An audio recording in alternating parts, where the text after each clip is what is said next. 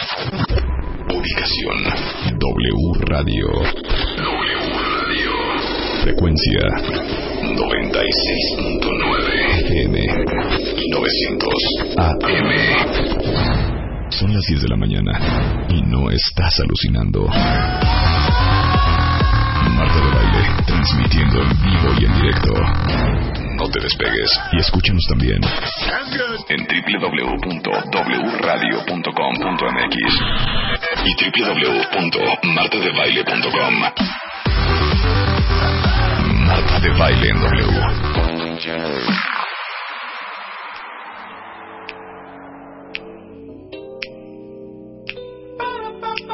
Muy buenos días, cuentavientes. ¿Cómo amanecieron? Mal, ¿Qué Marta, mal. vida? No empieces, Oreja. Todo el mundo está muy contento y muy bien. Ay, sí, ¿cómo no? Ahora tú sí al 100, ¿no? Todo el mundo está muy contento. sí, cómo no. Cuentavientes, eh, ¿verdad que amanecieron muy bien Que hoy? escriban, que Aparte es escriban. martes, es martes de alegría, viene Mario Guerra más adelante, y está con nosotros el doctor Reyesaro, para todos los que duermen fatal, Pero ahora ve lo de Reyesaro, hija. Bueno, tú porque te acabas de comprar un colchón que... un sueño reparador y cómo elegir tu cama.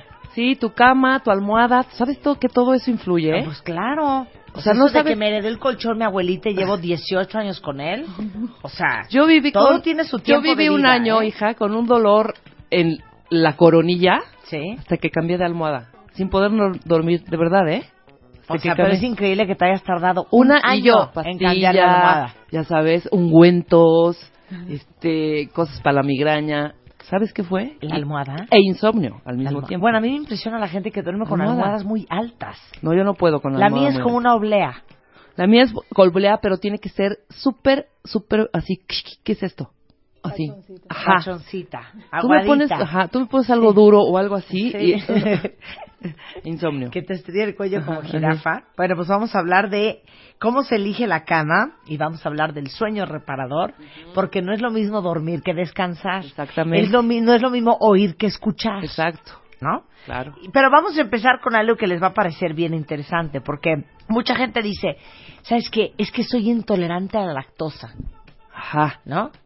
Y a lo mejor no saben que no, no tienen intolerancia, que lo que tienen es una alergia es una a la alergia leche. exactamente Por ejemplo, eh, otros dicen, no, es que sabes que soy súper intolerante al trigo. No, a ver, a lo mejor eres alérgico al trigo. Ajá. Pero es que no es lo mismo ser intolerante a algo que ser alérgico a algo. ¿Y quién mejor para hablar del tema que la doctora Ana Teresa Abreu Abreu? Muy bueno. gastroenteróloga y tiene una especialidad en tracto digestivo, es del Hospital Ángel de Pedregal. Y déjenme decirles que para todos los que son papás, aguas con esto, porque dos de cada diez niños padecen de algún tipo de alergia relacionada a la comida en nuestro país.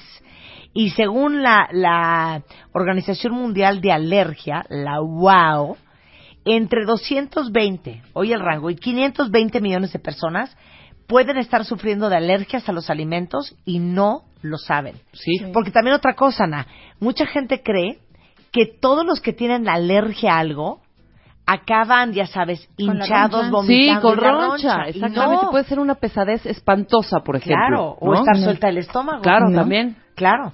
Una de cada tres personas creen que son alérgicas a algunos alimentos eh, y la verdad es que solo el 2% de la población adulta lo tiene. Mira, Pero entonces vamos a hablar de la diferencia, cuentavientes, entre ser intolerante a algo y ser alérgico a algo. Arráncate, Ana. Bueno, buenos días a todos. Hola Marta, ¿cómo están? Así de Efectivamente, que alergia e intolerancia no es lo mismo. Y cuando hablamos de tubo digestivo, cada vez sabemos más en relación a alergia. Alergia implica que una sustancia, que le llamamos alergeno, es tóxica a tu organismo, tu organismo responde con una descarga casi siempre de histamina y casi todos ubicamos, por ejemplo, si soy alérgica a El polvo. al polvo me salen ronchas y empiezo con una rasquiña O al y, marisco, eh, o el- o al marisco exactamente se me hinchó la boca pero como tú bien dijiste no es así en el tubo digestivo hay muchas novedades. En concreto, hay algo que se llama, en cuanto al rubro de alergia, algo que se llama alergia a la proteína de la leche, que no es lo mismo a intolerancia a la lactosa, a la proteína de la leche. Y ese es el gran enmascarador de lo que tú quieras de manifestaciones de tubo digestivo y también extraintestinales. Son los típicos niños que están con rinitis alérgica, limpiándose siempre la nariz, levantándose. Sí. Son los niños que tienen neurodermatitis y los tachan de neurodermatitis, pero nunca les tratan la alergia a la proteína de la leche. O son niños que tienen reflujo desde bebés. Pasa el año en el que habitualmente el esfínter esofágico inferior madura y a veces no es que tengan reflujo ni que tengan un esfínter hipotenso ni que tengan como tal reflujo, sino que el trasfondo es una alergia a la proteína de la leche. Claro. Es O la hay niños- caseína. En- ¿O cómo se a la proteína como tal, son, son caseinatos. Sí. Este, y eh, manifestaciones intestinales, como tú bien dijiste, diarrea, este, intolerancia, y- eh, distensión y a veces vómito. Y son niños a los que nunca se les estudia alergia a la proteína de la leche. Cada vez, sí es cierto también, los médicos están buscando más en los niños pequeños esta alergia a la proteína de la leche. Y una muy buena pista para los papás es, si alguno de los papás, mamá o papá, es alérgico a algo, ojo, su bebé, que se- a lo mejor está teniendo reflujo o está teniendo diarreas, probablemente sea alérgico a la proteína de la leche y se esté manifestando de esta manera. Sí, porque si tú eres alérgico, Heredas. hijos, eh, el 50% de probabilidades Sí. de que tus hijos sean hereditario. alérgicos. Eh, los- claro. la- las atopias o las alergias son altamente heredables. Y cuando pero- se pero- juntan dos, pues la historia todavía es peor. Pero ¿verdad? a ver, explica cuál es la diferencia entre los síntomas de la intolerancia a la lactosa y la alergia a la proteína de la leche. Alergia a la proteína de la leche, el simulador de todo. Él es el típico niño que tiene rinitis alérgica, despeñes de diarrea, tiene reflujo, regurgita y ¿qué me falta? Y a lo mejor este, manifestaciones dermatológicas. Prurito. Sí, o neurodermatitis, urticaria, Salpullido. todo este tipo de cosas. E Intolerancia a la lactosa, esa casi no la vemos en niños. Curiosamente, el niño nace siendo tolerante a la lactosa porque va a ser amamantado y necesita, nece- o sea, tiene la enzima que desglosa este carbohidrato que se llama lactosa y lo digiere bien. Entonces, los niños habitualmente no son intolerantes a la lactosa. Entonces, ojo, mamás, no les vayan a dar leche deslactosada.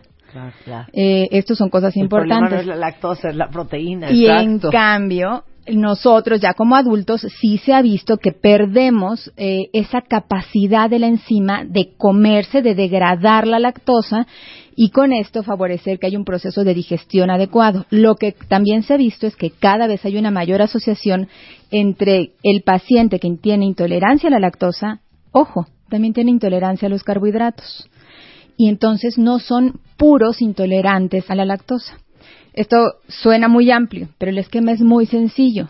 Si hubo un proceso infeccioso, si hay un desequilibrio, nuevamente volvemos a mencionarlo, en la microbiota intestinal, entonces hay intolerancia a la lactosa y te- el paciente te dice, es que me tomo un vaso con leche o un cereal en la noche y tengo diarrea. Yo estoy suelta el estómago totalmente. Ok. Yo tomo leche y me escapo de morir. Me Bueno, escapo de morir, ¿eh? eres- A lo mejor eres no intolerante. Intolerante, claro. Este, pero hay gente, hay gente a la que le pregunta si si te comes un yogurt, no, pues con el yogurt no me pasa. Y claro, porque la cantidad de lactosa que tiene un yogurt o que tiene una rebanada de queso es ínfima en comparación con la que tiene un vaso de leche entera o de leche Claro. que es que no está deslactosada. Y por el otro lado siempre tienes que preguntar como médico en relación a otros carbohidratos. Bueno, y cuando te comes un pan, cuando te comes el bolillo, cuando te comes, ¿qué te pasa?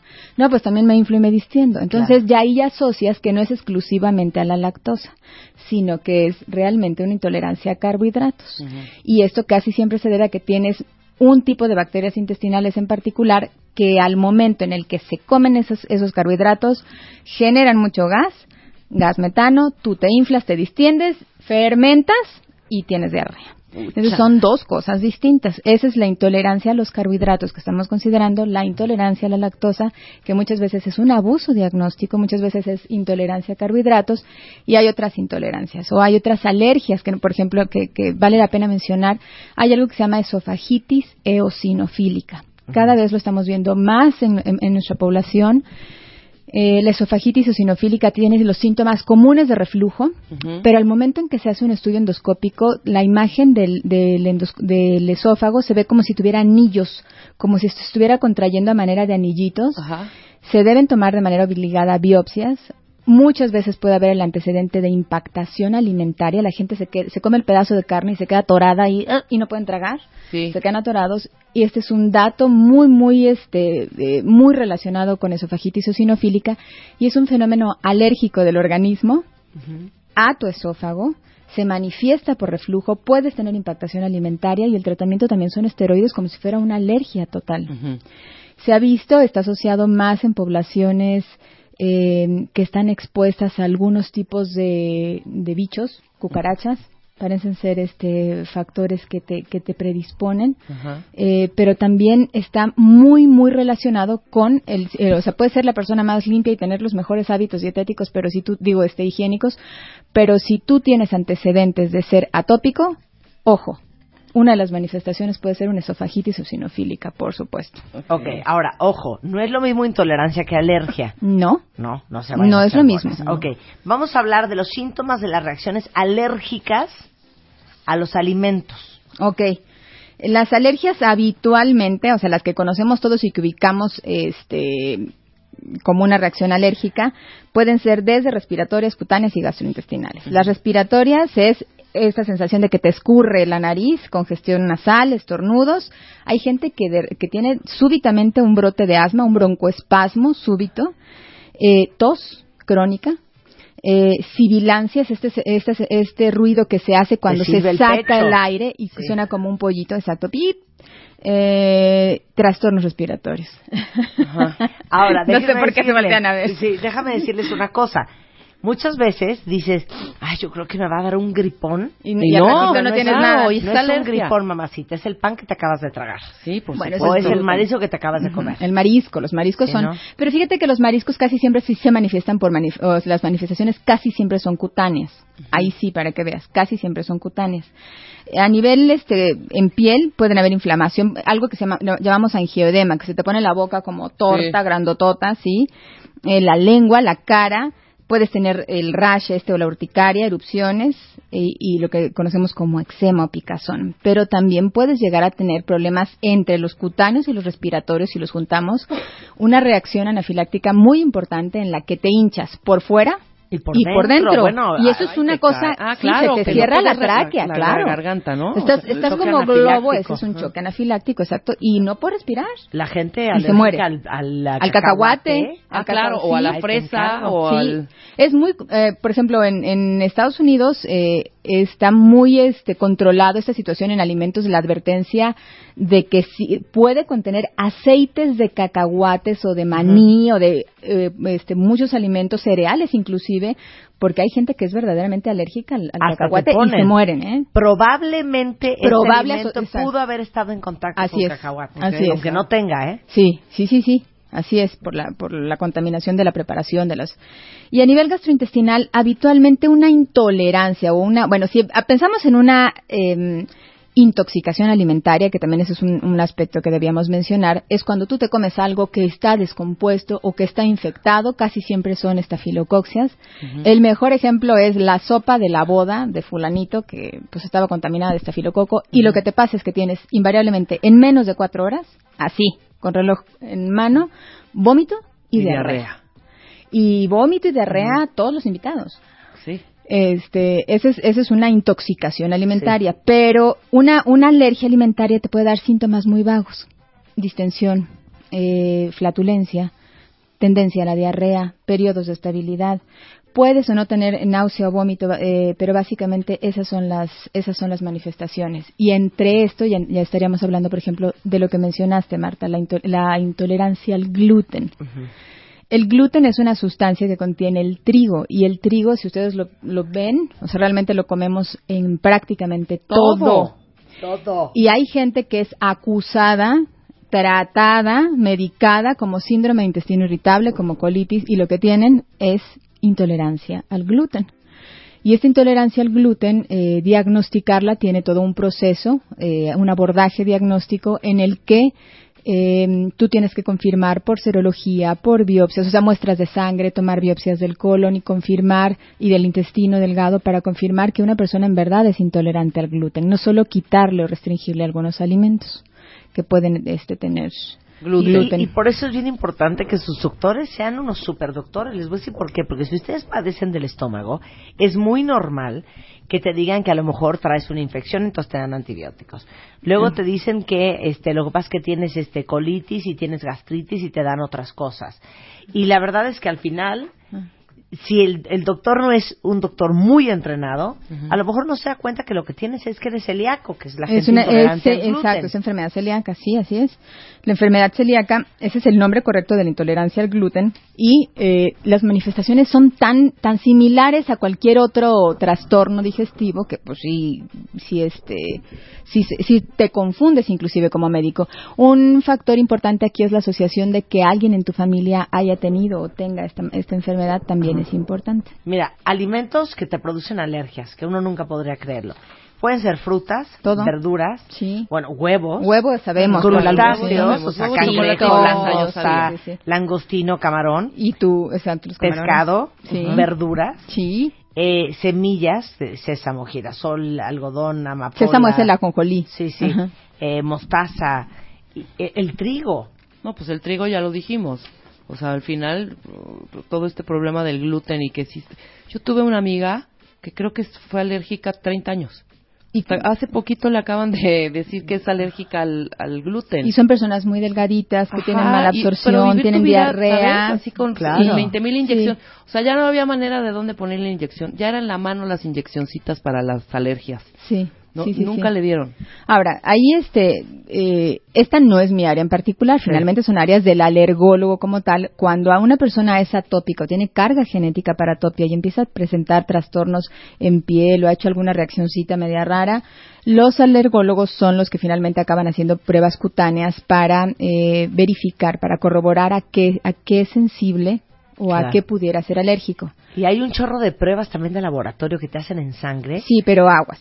¿Sí? ¿Por Sí. Yo conozco unas que se llaman Veritest, unas Sí. alemanas. Una te hicieron a ti, ¿te acuerdas? A mí me hicieron y me salió bueno. A Y a muchas lo único, cosas. y Me lo único salió que puedes linaza, vainilla, chocolate, café, leche, este...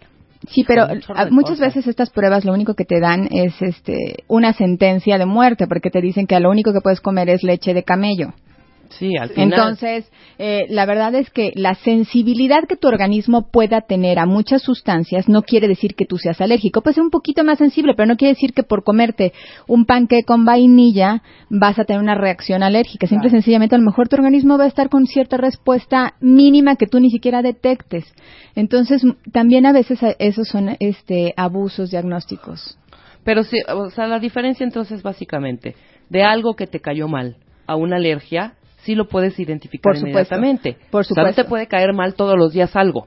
O Si sea, no, si todos los no, días si tú estás en cronicidad de un síntoma, y sobre todo un síntoma gastrointestinal o un síntoma respiratorio o una manifestación alérgica atópica, pues entonces tienes que investigarte y se tiene que rastrear eso. No, la cronicidad no es normal. Sí, claro. Sí. Hasta, de- o sea, desde el síntoma más Sí, pequeño, como sí, sí, puede sí. ser una distensión, como tú dices. Sí, o diarreas. Y estornudando y O haciendo- tu amiga, te aseguro que tu amiga es flaquita, flaquita. Sí, sí, y, sí, sí, y entonces sí, sí. ella, por la intolerancia al gluten, tiene mala absorción intestinal y al tener mala absorción no absorbía vitaminas, no absorbía minerales y finalmente Es sí una tiene friega, ¿eh? cierto grado de ley- ley de desnutrición. etiqueta de productos. A ver qué O. Sí, exacto, y todo tiene gluten, entonces tienes que ir a buscar la sopa de pasta sin gluten. Ajá. Eh, hay tiendas ya de repente que tienen. Sí. la- Ahora, cuando uno tiene intolerancia, que es diferente a una alergia. A ver, cuando uno tiene una alergia, el cuerpo eh, segrega histaminas. Por eso te es una alergia. Eso es una Esa la alergia, alergia. claro. Ahora, cuando eres intolerante a algún alimento, ¿qué es lo que te está han pasando podido tratar de mil maneras. De, eh, realmente en la intolerancia eh, lo que sucede es que el metabolismo de lo que tú ingieres o que introduces a tu organismo no se lleva a cabo de manera normal y se manifiesta de mil maneras. ¿Cómo?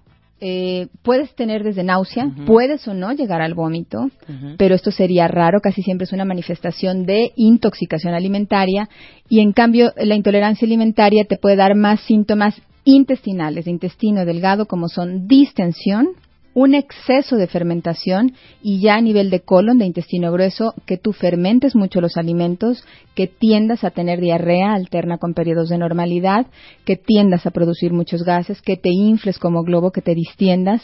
Básicamente estas son las manifestaciones de la intolerancia. Y aquí eh, regreso a lo mismo, al concepto de intolerancia a eh, no solo la lactosa, o sea, no solo que no tengas la enzima que desglosa la lactosa, sino también puedes tener intolerancia a carbohidratos y puedes tener intolerancia al gluten. Estas son las que, las que serían gastrointestinales. Eh, pero también puede ser intolerante y alérgico, Marta. O sea, ¿Al puedes mismo tiempo? Por supuesto. O sea, tú puedes tener, ay sí, exacto. O sea, sí, ¿qué comes? Puedes tener, puedes ser una persona atópica que tenga rinitis alérgica porque, no sé, eh, por pescados, por crustáceos, por no sé, y aparte tener eh, intolerancia a la lactosa. Y entonces estar como globo o intolerancia a los carbohidratos y haber, haber comido una simple pasta y estar como globo y no digerirla y casi siempre la gente le echa la culpa al queso de la pasta y no piensan en que a lo mejor es el carbohidrato de la pasta. Claro.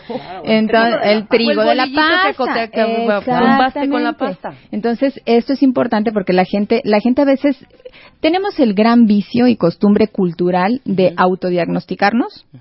Y autotratarnos. Seguro estaba pasado ese parmesano. Sí, ¿no? eh, le echamos la culpa al parmesano. Y si no, es bien común que el paciente llegue y te diga es que soy intolerante. Pero así llega ya casado con el diagnóstico, es que soy intolerante a la lactosa. Ah, bueno, no me diga. Y, y con el yogurt, y con el queso, y con el pastelito de Por tres ejemplo, leches. hablando del queso, A ver. ¿saben con qué yo estoy, pero que me muero y me fascina? Con el... El queso Oaxaca. Pero el Ay, queso sí, Oaxaca es el fresco, o sea, son los quesos frescos, son los más, los más, lo- los más nobles. Ay, no. El Oaxaca está todo, fíjate, el Oaxaca está cocido, o sea, no solo está con le- preparado con leche pasteurizada, sino que lo está cocido, está, eh, hay cocción de por medio para hacer las hebras. Entonces es un queso muy noble y la fracción de lactosa que tiene un poco de queso es mínima. A lo mejor eres intolerante a la tortilla de harina con la que te comes la quesadilla. No, fíjate que yo me lo como yo- solo. Yo con maíz. Los hilos. Y sí Sí, sé que voy a estar mal del estómago. Sí. No, yo también. Igual Dos me lo como, hilitos ¿eh? y ya es... ¡vum! La inflamación Según yo, porque como es fresco, no tendrá como mucha cosa, Pero pues mucha está bacteria, diciendo que el más fresco es, o sea, ¿cómo se llamará eso? No, el pero más ¿cómo fresco que es está el- cocido? No entiendo. ¿Está cómo? Me dijiste que Sí, está- para hacer la hebra, el queso Oaxaca, se cose antes o Sí, qué? lo cuecen, por supuesto. Ah. Está totalmente, o sea, está hervido y, bueno, yo he visto la preparación como hacen el rollo de las hebras y ves por cocción. ¿Cuál fresco? Bueno, ¿cuál así? No está como Sí, es, o sea, como queso es un queso muy, Sí, muy sano. de Debe ser más, debe ser más Pues sano. fíjate que yo desde que ya yo era lechera a mil a, a más no poder. O sea, leche en la mañana, leche en la noche, hijo, ya hasta si en la comida había un postre con leche para que no me supiera tan azucarado. Y ahora, Ya se le acabó Pero a mí me gusto. doy, ajá, no, ahora cero, ahora yo tomo leche de arroz de verdad. Me ha quitado tantos problemas gastrointestinales la leche que eso no puedo todavía dejarlo, pero trato de hacerlo menos. entonces O sea, yo me probablemente un eres vaso de leche intolerante. ahorita y el dolor aquí en la boca del estómago es lo peor. Ahí donde te tocaste es Ahí el colon donde- transverso. Es eso, ah, bueno. Esa. o sea, yo aquí- ahí donde Claro. te tocaste es el peritoneo. Es el colon. Colon. Es el Ah, pues, colon.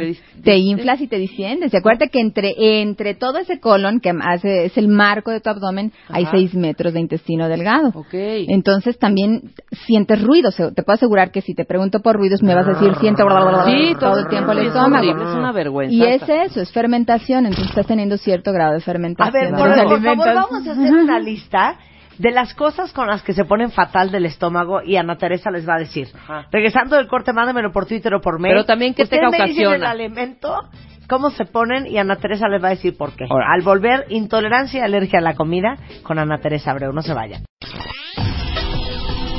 Marca. Marca. Marca. Marca. Marca.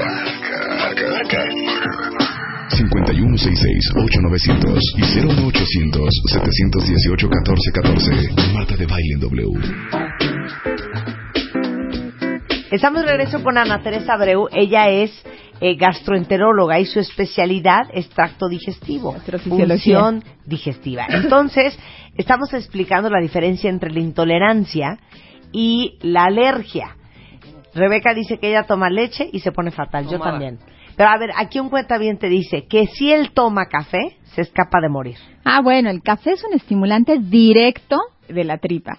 Eh, eh, mueve el intestino. El café, igual que el tabaco, que es el Ajá. cigarrito, este, estimula ciertos receptores, receptores colinérgicos o de acetilcolina, y mueven el intestino. Entonces, por eso es que el cafecito de la mañana favorece, igual el que el, que el cigarrito, ¿A la te favorece, no a la digestión, Ah. ojo. A, a que vayas al baño, se te Sí, mueve un poquito el intestino, pero es por un estímulo de receptores. Eh, entonces, pero ese paciente no es alérgico al café, simple y sencillamente tiene una respuesta Pero yo exagerada. como él, ¿eh? yo como Jorge, o sea, yo tomo café y estoy suelta del estómago. No, y yo con no tomo acidez, café. gastritis y Eso todo. sí, Pero es está muy asociado. Sí. ¿Pero por qué?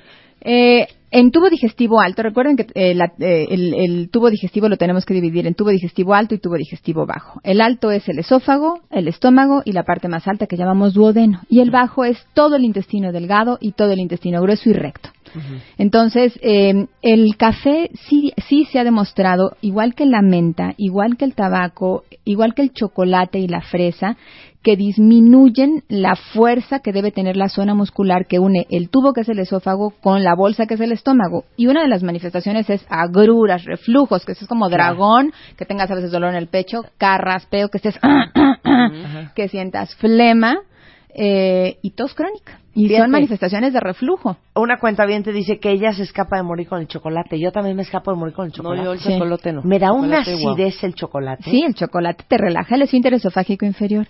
Pero el chocolate, el chocolate tiene, ay, se le han descubierto el buen chocolate, porque también a veces es manteca vegetal, que, Sí, que claro. no es chocolate. Pura pero el buen chocolate, es pura grasa. El buen chocolate además se ha visto que funciona estimulando, que, que le gusta cierto tipo de bacterias de nuestro intestino y te favorecen la digestión. Y también se ha visto que tiene, actúa mucho sobre la serotonina. Eso ya hay- son estudios viejos de serotonina. Y también te hace que tengas no solo mejor ánimo, sino mejor digestión. Para Pero- algunos. Para pero algunos, para pero puedes ten- pero te- pero eso es abajo, pero arriba puedes, tener- o sea, puedes estar de muy buen humor y puedes tener un buen proceso de digestión, pero ten- sentirte como dragón, por supuesto. Sí, claro. Sí. A ver, aquí dicen que no pueden comer bajo ninguna circunstancia ni brócoli ni coliflor. No, bueno. ¿Pero eso qué es? ¿Alergia? No, intolerancia. No, no. Tampoco. Ahí Inflama. Sí, hay que hay alimentos que son fermentables, que o sea, yo creo que mm, excelente pregunta. Los alimentos fermentables son los que invariablemente con una buena con una buena población bacteriana, con eh, en un perfecto estado de salud, con una maravillosa tripa y un muy buen estado de, de, de función de la tripa, te van a generar siempre o distensión o gases. ¿Por qué? Porque se fermentan. ¿Cuáles? Rábanos Mm. lechuga, calabazas, unos más o menos, y col, coliflor y brócoli son de los que más gases generan. Lo mismo que si, o sea, las leguminosas. Si te comes una sopa de habas o si te comes unos fri- un caldo de frijol, una sopa de gato. Ay, se me antojó. sí, la de, la de tortillitas fritas. Ay, cómo no, pero ve la bomba que te estás metiendo. Pero vas a estar flatulento, por supuesto. ¿Por qué? Pues porque estás generando, vas a generar más gas. Te Se te van a gusto la fermentar. calabacita. Sí. Sí, las calabacitas, sí. Pero a ver, hablando de fermentación, ¿no se fermenta mucho la piña? en algunas personas. La piña eh, tiene sus trucos. Por ejemplo, se fermentan más, si hablamos solo de frutas, se fermentan más melón y sandía, Ah, ok, más que la piña. más que la piña. La- el truco de la piña, dicen, es que no, uno, que no haya estado bajo el sol, que no haya estado soleado, y que cuando te la comas, te la comas verdaderamente fresca. Claro. Porque si no, momento. se fermenta, sí, por a ti te supuesto. ha pasado algo seguro, Te- por eso pues es- con eso se hace el tepache. Eh, Sí, la, la piña se me puede llegar a fermentar. Sí, y no puedes siempre, tener muchas agruras. Pero Sí, ¿qué no siempre, sientes? no ¿Flatulencia? siempre. Ah, no, así de... La lengua escaldada. La lengua escaldada, los alimentos buenos es alergia. Bueno, Ah, ahí ¿te está. cae? Claro, Yo claro. piña cañón escaldada. Es, esa es una alergia Pero a haz la de cuenta que nada más le como así tantitito y y, te ya enciendes. es una toalla mi sí, lengua. quema, sí, sí, Ajá, sí, sí, sí, ajá, sí. ajá. Exacto. Si de quiero Es- mantequilla ahorita, ya. Eres no, pero alérgica a espérame, la un piña. día, de verdad, hija, un pedacito así. Seguí comiendo y un amigo. ¿Qué tienes? Y yo, ¿por? O sea, hija, La sangre. boca. No. No, ¿en Chorros serio? de sangre. O sea, sangre. ¿Te mordías la lengua y no, te dabas no, cuenta no, o qué? Se abre. Mi lengua tiene, porque también eso es importante, a ver si lo dices. Sí. La le- tiene que ver también Hay lenguas geográficas, lenguas aburrales, sí, por supuesto, y tiene que ver. A eso es una manifestación, es algo de lo que exploramos Lengua- mi siempre. lengua está. Geográfica. A ver, ah, agrietada. agrietada. Es O sea, lengua si- geográfica. La lengua es geográfica, pero esa es genética. Nunca te había visto Alguien la en tu lengua. familia. Si la hago así, no. Pero Ah, bien. mira. No veo, no veo. Sí, está toda abierta. Pero ese es, ese es Abiertita, este, abiertita si lo hago el músculo así. Pero eso, mu- o sea, es, es, es un rasgo genético, pues, o sea, mu- alguien de tu familia o varios de tu familia mi deben, papá deben tener tiene. lengua geográfica. Pero cuando nosotros hacemos eh, la revisión, este, la exploración en el paciente de gastro, uno de los datos importantes siempre, por supuesto, es revisar la lengua. Nosotros podemos ver una lengua saburral, una lengua eh, muy, muy blanca con nata, sin que sea cándida, que eso nos habla de que el proceso digestivo de esa paciente no está bien. Claro. A ver, la lengua. Sí, porque yo- Mi lengua No, tienes la lengua bien. normal. Geográfica. Bien, pero geográfica, pero geográfica como... Me vio con cara Qué de asco, asquito, ¿eh? ¿eh? Ah, no es cierto. Sí, y, y eso ha provocado no solo a la piña, algunos otros alimentos que Pero sí la digo, piña lo que hace no es modificarte la lengua, sino que te la enciende, te la arde, o sea, Hombre, te pone... una te- toalla, de sí, cuenta. Sí, sí, sí, sí, exacto. Así. Las papilas todas se te, se te, se te prenden, se ponen este irritadas, sí, por supuesto. Pero ese, eso Sangro, es una sangro. alergia. Esa es una alergia. Y ahí sí, para que veas, Entonces piña nunca. Tu piña, ¿neta o sea, la por piña no. favor, sin piña ahora, ¿qué onda? pues no. Ahora, no, no empiezan a mandar tweets de, bueno, si yo como un poco de mole, pues Ah, es sí, que obviamente hay unas irritantes. bombas. Sí, no, por Ese es el ocasional. Por ejemplo, hay alguien que no puede comer chicharrón de los que traen carne pegada. ¿El chicharrón prensado o el, el gordito? No, que trae- el chicharrón que trae el gordito. pedazos de carne. ¿Será la cantidad de grasa? Yo creo que es la Totalmente, grasa. ¿eh? Yo creo que es la grasa. Y más si alguien no está acostumbrado y de repente le cae el peso de la, de, de la grasa, sí puede ser irritativa, por supuesto. Es Sí. que es como de repente, por ejemplo, yo puedo comer un fin de semana carnitas y perfecta. Pero, te en lo un mes en- me como otro taco de carnitas y me cayó fatal. ¿Eso por qué pasa? por dos grandes razones. Una, porque a lo mejor no estaba pre- bien preparada la segunda. Ok. Y va, yo creo que principalmente esa, ¿eh? Porque si la primera vez no te cayó mal y la comiste después de un mes, eh, a lo mejor no estaba Pero bien puede haber preparada. épocas en donde uno trae el estómago más Ahora, sensible. para- claro, hay veces que a lo mejor vienes arrastrando un cuadro inflamatorio ahí leve y se expresa justo o coincide justo cuando te comiste Claro. el- el- las, las carnitas. También nosotras. Eso también. O sea, la Sí. no- boca no nos para. En la boca. Nos andamos metiendo cualquier cosa, tengamos colitis o gastritis o X. Muy mal. Ojo, no se automediquen, por favor. Eso sí, no. es, eso sí es importante. Pero, pero, ah, mira, dice aquí una cuenta que su hijo padece mucho de infecciones respiratorias. Ok. Y si podrá ser que a lo In- mejor es alergia a la proteína de, a la proteína de la leche Ma- o sea no intolerante a la lactosa esa mamá tiene que consultar un gastropediatra y tienen que este hacerle hay ahorita hay unas, una cantidad de fórmulas por ejemplo eh, mencionaron ahorita la, la leche de arroz pero no son las opciones para los niños, porque los niños deben tener fórmulas en las que se quita la proteína de la leche y deben contener todavía nutrientes que les permitan seguir su crecimiento, su desarrollo, la absorción de calcio. Por eso es que no se automediquen, no digan, "Ah, ahora a partir de ahorita voy a tomar leche de soya o voy a... ah", Menos en niños, por favor. Tiene que ser una leche que les diga el gastropediatra, esta no tiene la proteína de la leche y tu niño va a seguir creciendo de manera normal eh, y se le van a quitar muchas de las manifestaciones de esto de que estén siempre moquientos, que se estén limpiando siempre la nariz, que estén este eh, teniendo distensioncita, gasecitos, eso es importante. Ok, fíjense, el, el pediatra de mis hijas es gastroenterólogo. Sí. Y en ese grupo hay un pediatra alergólogo que es eh, Castro Cue. Ujú. Y el mío es Pablo Casaubón. Casaubón, claro. En el inglés. Casaubón. Sí, Pablo Sí. Casaubón es de, es de los gastropediatras más. Pablo Casabón Más es el de mis dos sobrinas. Sí, sí, sí, sí. Que yo También, te endosé. Que me endosó, bueno, a mi hermana. Sí, sí, sí. Y la verdad, y la verdad, ellos mismos han tenido que cambiar sus, sus conceptos de alergias porque esto también es muy nuevo. Esto de la alergia a la proteína de la leche no lo pensaban los pediatras.